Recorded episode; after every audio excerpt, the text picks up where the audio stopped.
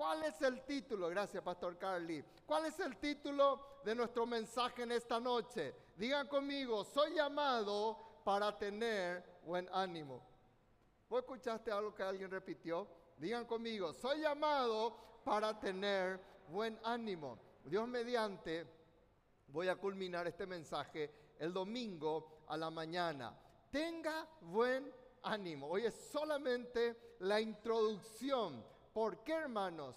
Porque una persona que no tiene buen ánimo es una persona propensa a enfermarse, a morirse y pasar sobre todo, si no les pasa esas cosas, sobre todo pasar momentos muy malos. ¿Por qué? Porque el corazón también sufre. Y cuando una persona está con esta tendencia del ánimo decaído, entonces todas sus defensas puede bajarlo. Eso voy a hablar un poquitito más el domingo. Entonces, tenga buen ánimo. Miren lo que dice la palabra del Señor. El ánimo del Señor llega sobre todo en los momentos difíciles.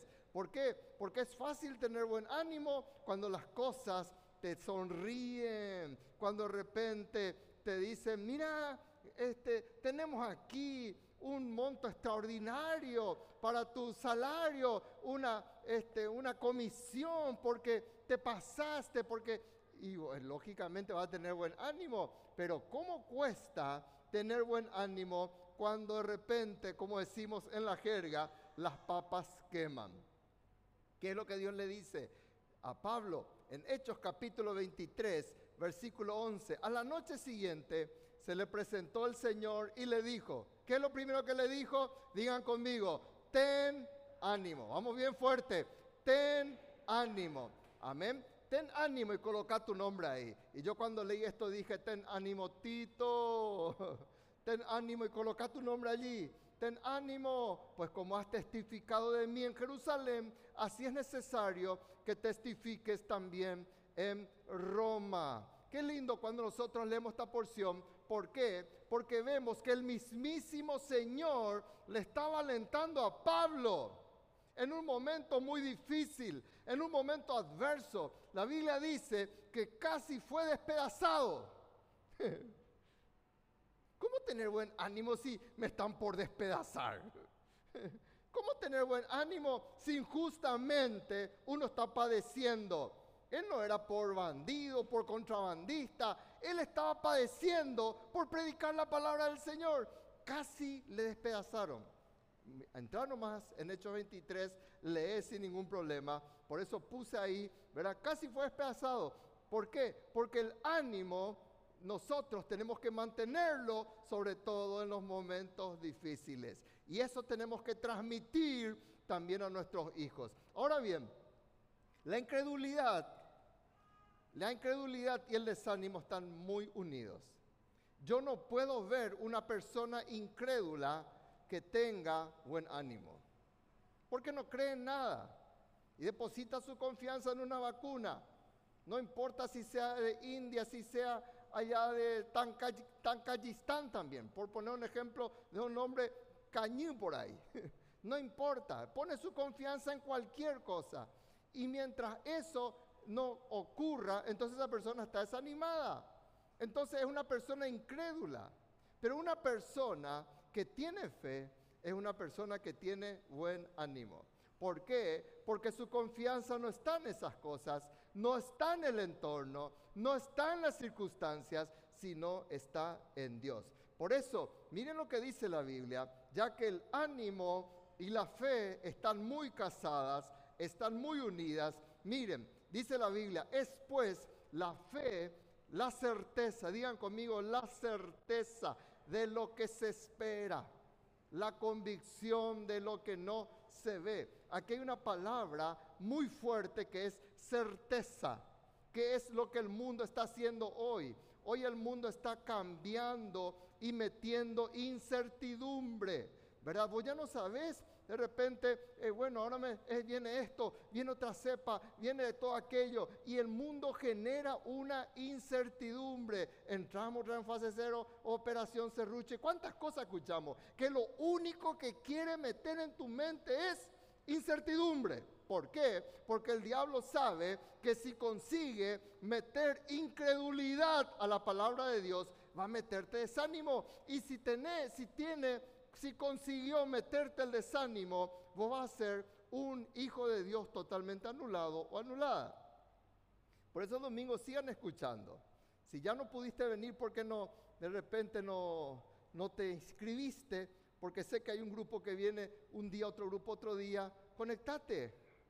vamos a estar transmitiendo la mañana, ¿verdad? ¿Por qué? Porque nosotros necesitamos romper ese desánimo, más que nunca en este tiempo. Amén. Por eso, eh, ¿qué es certeza? Porque acá dice, es pues la fe la certeza. La certeza es el conocimiento seguro y claro que se tiene de algo.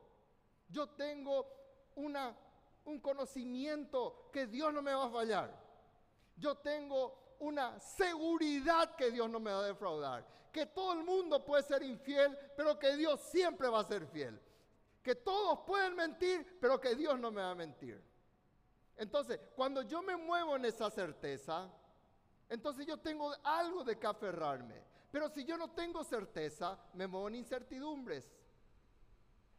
Y un hogar que se mueve en incertidumbres, hijos que crecen sin saber si papá vuelve o no vuelve, si mamá va a venir o no va a venir, o si está en la casa o está en otra casa, eso trae una incertidumbre y trae un dolor en el corazón de esas personas. Por eso la palabra certeza, sus sinónimos son certidumbre, convicción, convencimiento. Necesitamos entonces, como hijo de Dios, trabajar en nuestras certezas. Hmm. Levante su mano y diga, voy a trabajar en las certezas. Y las certezas no están en lo que dicen afuera. La certeza solamente se consigue en la palabra de Dios. No hay otra certeza. Porque lo que hoy te dicen que es certeza, mañana es incertidumbre. Dicen, no, había sido, no era así, había sido, no era asado. Entonces todo lo que parecía ser certeza en el mundo pasó a ser incertidumbre.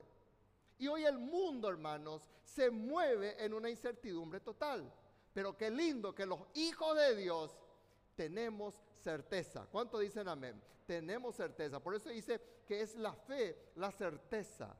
No es la incertidumbre, es la certeza de lo que esperamos, la convicción de lo que no vemos. Entonces es lo opuesto. Todo lo que es certeza se mueve en lo opuesto al mundo. ¿Qué quiere decir eso? Yo no le puedo transmitir a mis hijos incertidumbre. Transmitirle certeza de parte de Dios. Para que tu hijo, tu hija, crezca sabiendo de que verdaderamente en Dios hay certeza. Y cuando hay certeza, yo tengo qué cosa? Voy a tener buen ánimo. No, no puedes ser victorioso si te mueves en incertidumbres. Y la gente está toda traumada, hermanos. Donde uno se va, encuentra gente con pavor, gente con temor, gente con incertidumbre. Y si vos estás así, entonces el desánimo va a dominar tu mente porque no hay certeza. Donde no hay certeza, hay desánimo. Donde no hay certeza, hay incredulidad. Ahora bien, yo necesito alimentar mi fe. Yo necesito alimentar esa parte. ¿Para qué? Para tener buen ánimo. Porque si yo no tengo fe, no voy a tener buen ánimo. Como les puse hace un ratito, fe es igual a buen ánimo. Amén. Bueno, ¿cómo yo alimento? Y solamente le voy a dar principios sencillos y el domingo vamos a seguir en el nombre de Jesús. En primer lugar, para que vos seas fuerte y yo sea, seamos fuertes, lo primordial, digan conmigo, lectura de la palabra. La palabra más que nunca tenemos que leer. Llena tu mente de la palabra. Apaga, no escuches más noticieros. Están todos alineados están todos comprados en un sentido de qué cosa? De meterte solamente la misma noticia e incertidumbre. Por eso vos entrás y querés dar una certeza y dicen, te dicen las redes sociales, tu comentario es ofensivo, tu comentario transgrede, tu comentario esto aquello, porque donde vos querés meter certeza de Dios, le ofende a la incertidumbre del mundo me va siguiendo lo que le digo. Entonces, más que nunca, no te llenes de noticieros, no te llenes de malas noticias, lee la palabra de nuestro Dios. Una de las armas más poderosas en este tiempo para que tengas buen ánimo es la palabra de Dios. Alimentate. ¿Por qué? Porque la Biblia te enfoca a la certeza de Cristo. Cristo es la certeza. No confiamos en una imagen, no confiamos en una tradición, no confiamos en mantra, confiamos y nos enfocamos en lo que es verdaderamente cierto, que es Cristo. Y la Biblia es cristocéntrica. Desde Génesis, cuando el hombre pecó, allí Dios ya tuvo que matar un, un, animal y cubrir la Adán, cubrir la Eva, y ahí ya se derramó sangre. ¿Por qué? Porque era un tipo de Jesucristo que decía justamente esa señal de que un día moriría por nosotros el Cordero de Dios, que cubriría nuestras vergüenzas, que taparía y nos perdonaría nuestros pecados y que nos daría esa certeza de salvación. Estoy hablando con mi hermana, que también es pastora, y ya mencioné en el domingo anterior. Y ella me decía, ¿verdad Tito que en estos días fuimos de repente a varios funerales? Sí, le dije, pero qué distinto es cuando alguien parte con Cristo, me dice. En toda la familia, en medio de ese dolor, hay paz. ¿Por qué? Porque tenemos certeza a dónde vamos cuando le tenemos a Cristo. Amén. Pero el que no le tiene a Cristo, están ahí los familiares desesperados porque no saben dónde fue, dónde va su alma, qué tenemos que hacer. Pero la Biblia te va a enfocar a Jesucristo y eso es tan importante. Alimentate la palabra. Por eso Jeremías, conocido como el profeta llorón, tenía mucho desánimo lloraba. Por algo escribió el libro de lamentaciones. Y Dios le alimenta con la palabra. Miren lo que dice Jeremías. Fueron halladas tus palabras y yo las comí, dice. Pero literalmente comió un rollo. Literalmente. Comió un rollo. Dice, pero en un sentido espiritual, yo necesito comer la palabra de Dios. Alimentarme.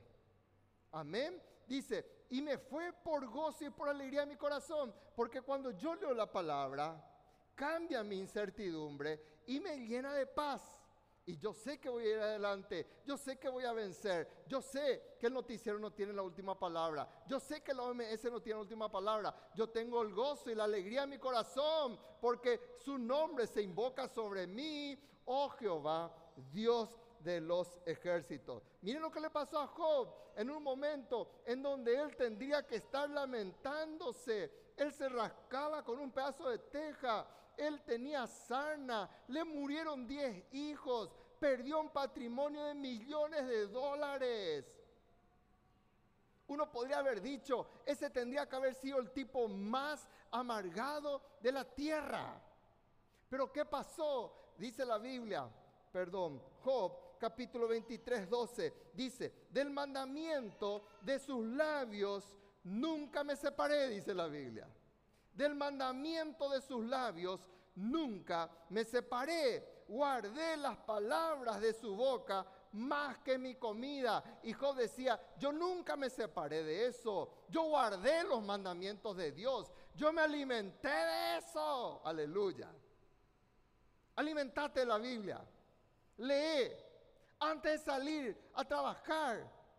Pero pastor, yo trabajo de las 5 de la mañana a las 4 lee la palabra de Dios. Pero dale a Dios el primer lugar y no va a salir defraudado. En segundo lugar, necesitamos orar. ¿Querés tener buen ánimo? Fomentar la oración. Dice la palabra de nuestro Dios de que es tan importante orar. Pero orar qué cosa? Se nos enseñó a decir siempre lo mismo. No, orar la palabra. Digan conmigo, necesito orar la palabra. ¿Qué es orar la palabra? Es confesar la palabra de Dios. Decir lo que la palabra del Señor te dice. Orar la palabra, confesar la palabra y dejar que tu fe se alinee con la verdad de Dios. Amén. Por ejemplo, Jeremías 33:3 orá y decirle, Señor, aquí tu palabra dice. Así tenés que orar. Aquí tu palabra dice, clama a mí y yo te responderé y te enseñaré cosas grandes y ocultas que tú no conoces. Aquí tu palabra dice. Y vos clamas a Dios. Eso es lo opuesto al rezo. El rezo es decir siempre las mismas palabras. Dios no es tonto. Dios no quiere que vos le repitas las mismas palabras. Jesús mismo dijo, eso está en Mateo 6, no creas que por tus vanas repeticiones vas a ser oído, dice Dios. Es totalmente al revés. Dios lo que quiere es que vos y yo oremos la palabra. O la iglesia. Entonces, clamame a mí, dice Dios, y yo te responderé. Entonces vos ora, Señor, aquí dice esto en tu palabra, yo te estoy clamando, yo necesito respuesta sobre esto. Decile a Dios, acá dice, ora la Biblia. Por ejemplo, en Hechos 16:31, tenés parientes inconversos y vos le decís al Señor, Señor, aquí tu palabra dice que si yo creo en ti, seré salvo yo y mi casa. Y yo reclamo, yo oro por la sanidad, por la liberación, por la salvación, porque vos no sos hombre para mentir. Aquí dice en tu palabra y vos orás la Biblia. Y Dios jamás va a ir en contra de su palabra. Estás mal económicamente. Malaquías 3:10. Y vos le estás siendo fiel al Señor. Vos no le estás robando a Dios. Le sos fiel al Señor. Le traes tus diezmos, tu ofrenda. Le traes todo lo que el Señor te dice. Porque estas son legalidades para que Él te bendiga. Entonces vos le orás y le decís, Señor, tu palabra dice de que vos vas a que yo puedo probarte, de que tengo que traer todos los diezmos al alfolí, que haya alimento en mi casa, yo te estoy trayendo, yo estoy siendo fiel y acá tu palabra dice, probame ahora en esto y yo necesito, Señor, abrime oportunidades y comenzás a orar así. Cuando a mí me estafaron tan grande, yo me fui a esto. Todos los días, hermano, yo oraba. Malaquías 3, 10 y 11. En el versículo 11 dice, yo voy a reprender por vos al devorador para que salga todo lo que estaba succionando y robando la finanza. Y yo oraba. Y ¿saben qué, hermanos? Yo dejé hasta la marca de mi dedo en esa parte. Y les cuento brevemente el testimonio. Una persona se acerca de repente ante mí y yo no podía pagar una parte de mi deuda. Una persona se acerca y me dice, ¿sabes qué? Dios me habló de que yo tenía que pagarte tu deuda. Y no era ni siquiera muy allegado, hermanos. Ese es Dios. Y yo por poco no me caí de espalda, hermano. Porque ese es Dios. Y ese es el Señor al cual servimos. Probarle al Señor. Pero orar la palabra. Amén. Y eso te va a levantar tu ánimo. Hola iglesia, ¿me va siguiendo? ¿Me entienden?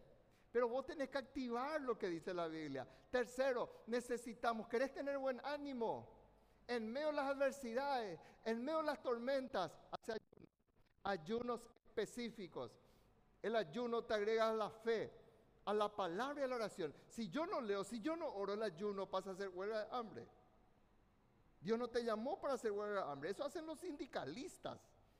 hacen huelga de hambre. Vos no, fuiste llamado. Si vos vas a dejar de comer y vos vas a hacer ayuno y no oras, duele decirlo, pero hay que decirlo, tu ayuno no sirvió de nada. Por eso en Mateo 6 el Señor habla de estos tres puntos cardinales. Tu generosidad, tu oración y tu ayuno. Tres cosas.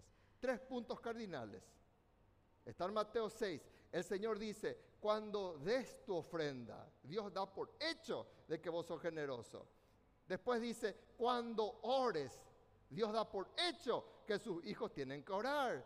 Y cuando ayunes, Dios da por hecho que sus hijos hacen ayuno específico. No es huelga de hambre. Algunos no comen y están ahí con cara seria y no oran. De nada te sirvió el ayuno. Tenés que orar. O la iglesia, amén. O si no, ayunaste de balde. Y hoy en día está tan de moda el ayuno intermitente que no tiene nada espiritual, es para bajar de peso. o sea que es totalmente otra cosa, pero el ayuno te enfoca y te une a la palabra, te une a la oración y con eso vos estás diciendo, yo me privo de esto para buscarle a Dios. Cristo mismo ayunó. Si Él ayunó, ¿cuánto más nosotros? Y Él estaba allí, iba a ser tentado, iba a ser probado por el mismo diablo, y Él se pasó ayunando. Dice la Biblia que no comió nada en aquellos días pasados los cuales, ¿qué cosa? Tuvo hambre. ¿Querés tener buen ánimo? Digan conmigo, necesito ser discipulado. Digan bien fuerte, necesito ser discipulado. Muéstrame una persona que no es discipulada y yo le voy a mostrar una persona pirebaí todo el tiempo. Porque Dios dejó así. Necesitamos ser discipulados. Y vos necesitas un discipulado saludable. ¿Qué es un discipulado saludable? No es que te tiene que dar todos los gustos a vos. Ah, no, yo solamente por Zoom quiero. Y si tu líder te dice, no, es presencial, ¿qué es? Es presencial. Porque no, no tiene por qué de repente amoldarse solamente a tu gusto. El discipulado saludable es cuando el líder me lleva a un nivel mayor. Me saca ahí de ese nivel de repente de mediocridad en la que yo me movía, que la ceja es ante o vale, lo que yo digo no más vale, y me lleva a un discipulado saludable. Eso es tan importante. Por eso Pablo le decía a Timoteo, Timoteo, vos fuiste discipulado. Lo que vos oíste de mí, está hablando del discipulado que Timoteo recibió de Pablo. ¿Y qué tenía que hacer Timoteo? Él no podía terminar en su vida ese discipulado, sino que él tenía que volver a discipular a otros. Así como Timoteo fue discipulado por Pablo, él también tenía que discipularle a otros. Por eso dice la Biblia, lo que vos fuiste discipulado, lo que vos oíste de mí, discipulale a otros. Por eso muchas vidas hoy están trancadas porque solamente quieren recibir y se van en la célula y reciben, pero nunca le dan a otros, nunca se levantan como líderes. Levántate porque lo que vos recibiste, vos tenés que encargarle a otros hombres fieles que también después el día de mañana van a enseñar a otros una cascada de bendición. ¿Me va siguiendo iglesia? Esto es Biblia. Por eso, cuando vos estás desanimado y de repente vos te vas a tu célula, y muchas veces vos te vas con todas tus luchas, Dios te anima, Dios te fortalece, porque vos estás dando. Y cuando vos das es que recibís. Es que vos recibís. El peor error en este tiempo es andar sin discipulado. Ese es el peor error que podemos cometer, el movernos por nuestra cabeza. ¿Quién es tu discipulador? Una linda pregunta. ¿Quién es tu discipulador? Porque eso va a ser la diferencia en tu orientación. Y si vos tenés discipuladores saludables, seguir los consejos, aunque no te guste, te va a bendecir tremendamente. Porque eso va a trabajar en tu ánimo. Eso crea un sistema inmunológico espiritual. Eso crea una bendición. ¿Por qué? Porque cuando yo soy discipulado, yo puedo decirle a mi líder, líder, estoy mal no estoy sintiendo el gusto de repente, ¿qué será? y tu líder ya se va a poner a orar. Y entró por una puerta y va a salir por siete puertas en el nombre de Jesús ese virus. Amén. Porque hay alguien que está orando por vos. Yo le quiero mostrar los mensajes que yo recibo y la lista de gente por la que estoy orando. ¿Verdad? ¿Por qué? Porque necesitamos. Necesitamos que alguien ore. Hay gente que me trae su lista luego. Y yo me voy y oro. Y de repente le digo a esto necesitamos orar juntos, necesitamos hacer oraciones más power aquí, orar entre los dos. Amén. Pero eso no se puede si yo ando solo, suelto. ¿Quién está orando por vos? Te estás yendo a tu célula. No cometas el error de no hacerlo. Y por último, congregate. Te felicito porque te estás congregando hoy te felicito. Está enfermito, bueno, no te congregues. Pero en el nombre de Jesús, apenas deje de estornudar, me voy a ir otra vez. Amén o no amén.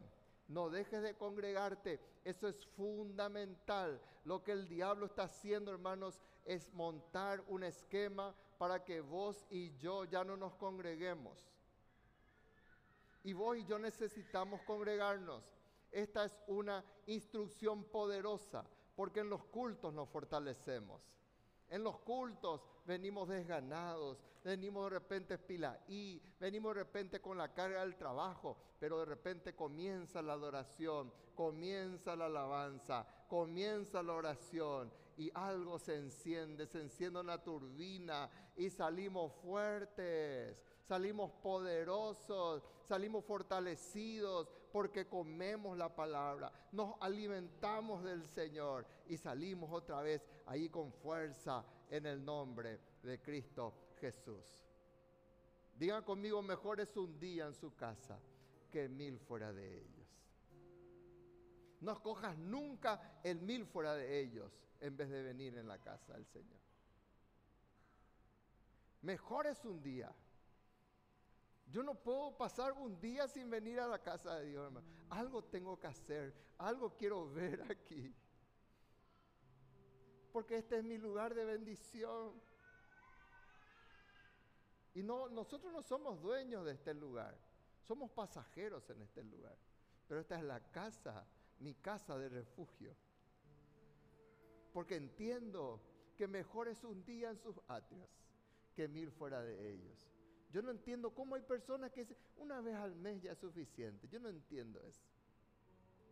Escogerías antes estar a la puerta de la casa de mi Dios que habitar en las moradas de maldad. Qué triste que yo escoja las moradas de maldad en vez de habitar en la casa de Dios. La Biblia dice que no debemos dejar de congregarnos. Pero pastor, están hablando no sé cuántas... no dejes de congregarte. ¿Por qué? Porque es donde nos exhorta el Señor. Y sabes qué? Dice, más todavía ahora que se está acercando el fin de todas las cosas. Se está acercando ese fin. Ustedes se dan cuenta, hermanos, que el mundo cada vez está enloqueciendo más. Que esto no va a aguantar mucho tiempo antes que surja el gobernante mundial que supuestamente quiere traer paz y dirección al mundo. Hace poco en Israel comenzaron a darle todas las honras a una persona. Y todos decían, ¿quién es este rabino al cual todos le están honrando? Yo no creo que él sea el falso anticristo, pero es un ensayo de las cosas que van viniendo. Y el mundo está esperando ese gobernante. Antes que ese día, cuando ves que este día se acerca, levántate en el nombre de Jesús. Pónganse de pie, por favor. Comienza a orar en esta noche. Dios te dice lo mismo que le dijo a Pablo. ¿Qué le dijo a Pablo? Al comenzar mismo dijimos eso. ¿Qué le dijo en el versículo, en el primer versículo que hemos leído? Ten ánimo. ¿Cuántos dicen amén? Levante su mano y diga, en el nombre de Jesús, voy a mantener el ánimo fortalecido en la palabra del Señor. Voy a mantener el ánimo fortalecido en la fe en el Señor. Voy a mantener el ánimo fortalecido en la oración y en la búsqueda del Señor. Comienza a orar en esta noche. Renunciar es una decisión. Es una decisión. La Biblia dice que es muy difícil soportar al del ánimo decaído. Nadie quiere estar con una persona así. ¿Sabes qué? Ni el hijo, ni la hija quiere estar con un papá y una mamá con ánimo decaído. Es muy difícil soportar. Decía en el nombre de Jesús, voy a cambiar esto. Voy a tomar otra actitud. Voy a aferrarme de la certeza, digan conmigo de la certeza en Dios. Padre, gracias te damos. Levante su mano. Comienza a orar en esta noche. Padre, en el nombre de Jesús. Señor, gracias. Así como tú le animaste a Pablo en un momento tan difícil, en un momento en que parecía que le iban a destrozar, Señor. Así proclamamos que los planes del diablo de venir a querer matarnos, destruirnos, destrozarnos, ninguna de esas cosas prosperará porque recibimos tu palabra, recibimos tu ánimo, recibimos tu fortaleza, recibimos, Señor y Padre, tus instrucciones y nosotros creemos en tus promesas más que cualquier otra cosa de lo que puedan decir en esta tierra. Te bendecimos, te exaltamos en el nombre de Jesús. Si aún no le tenés a Cristo en tu vida, ahora es un momento propicio para decirle, Señor, yo quiero tener esa certeza la certeza de que estás en mi corazón. Quiero tener esa certeza, la certeza de que el día de mañana, si parto de esta tierra, me voy contigo, porque ningún rezo va a cambiar el destino de tu alma. Vos tenés que tener la certeza de que Cristo vive en tu corazón para encontrarte con Él. Si a uno le tenés a Cristo, haz esta oración y decirle así, Padre Celestial, en esta noche, Señor, yo te doy las gracias y te invito, Cristo Jesús, entra en mi vida. Yo te recibo como mi Rey, mi Señor y mi Salvador. A ti, Señor, te entrego todo mi ser. Límpiame de todos mis pecados y haz de mí, Señor, una nueva persona. En tu nombre, Señor. Amén y amén.